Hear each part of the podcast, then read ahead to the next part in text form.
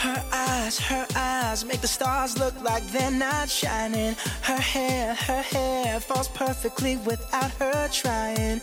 She's so beautiful, and I tell her every day. Yeah, I know, I know. When I compliment her, she won't believe me. And it's so, it's so sad to think that she don't see what I see. But every time she asks me, do I look okay?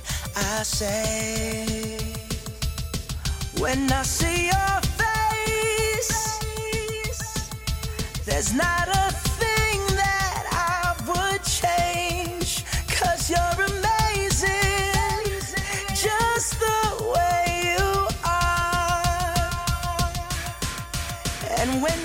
smile,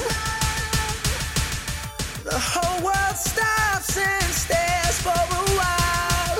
Cause girl, you're amazing, just the way you are.